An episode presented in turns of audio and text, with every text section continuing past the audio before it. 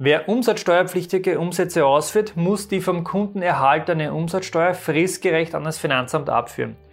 Wie das funktioniert und auf welche Fristen ihr da beachten müsst, das erfährt ihr in diesem Video. Wer Steuern versteht, kann Steuern sparen. Herzlich willkommen zu einer neuen Folge vom Steuerpodcast mit deinem Steuerberater Roman Jagersberger. Der Podcast für Unternehmer, Selbstständige, Investoren und Interessierte.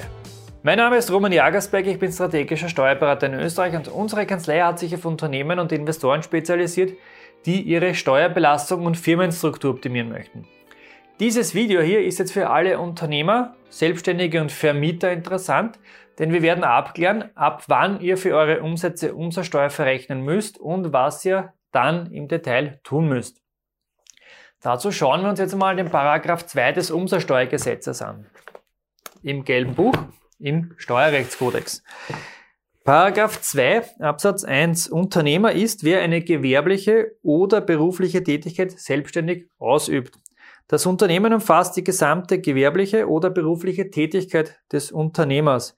Gewerblich oder beruflich ist jede nachhaltige Tätigkeit zur Erzielung von Einnahmen, auch wenn die Absicht, Gewinne zu erzielen, fehlt.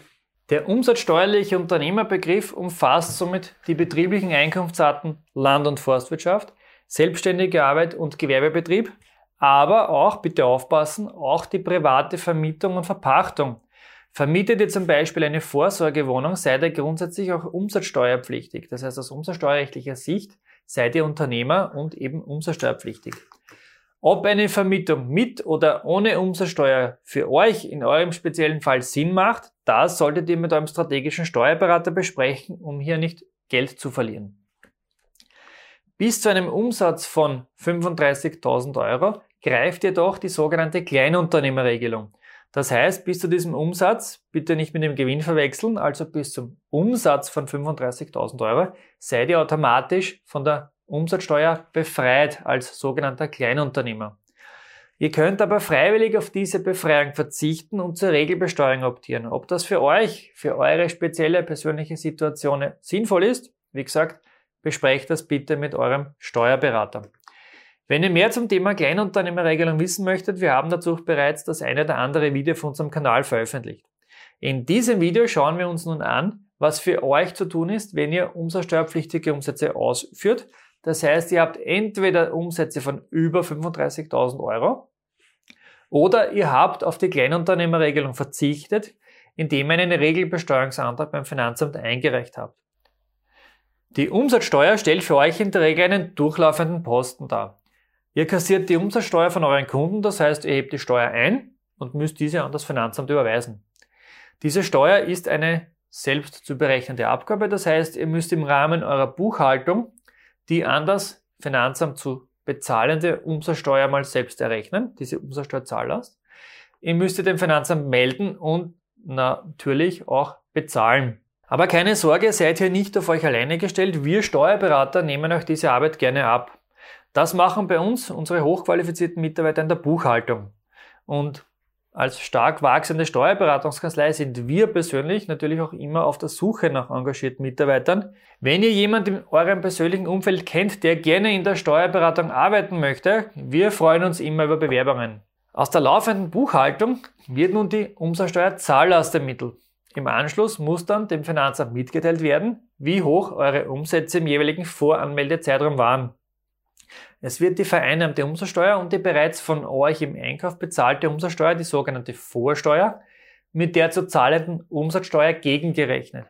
Und hierfür muss eine Umsatzsteuervoranmeldung, eine sogenannte UVA, erstellt und beim Finanzamt eingereicht werden, damit das Finanzamt auch weiß, was passiert ist. Und dafür ist das Formular U30 vorgesehen. Das kann man monatlich oder quartalweise machen.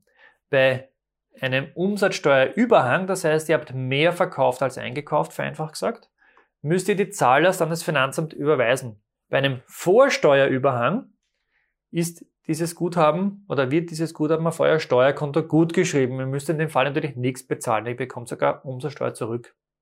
Bevor wir uns jetzt nun anschauen, ob ihr monatlich oder quartalweise eure UVA beim Finanzamt einreichen müsst, abonniert bitte unseren Kanal und aktiviert die Glocke.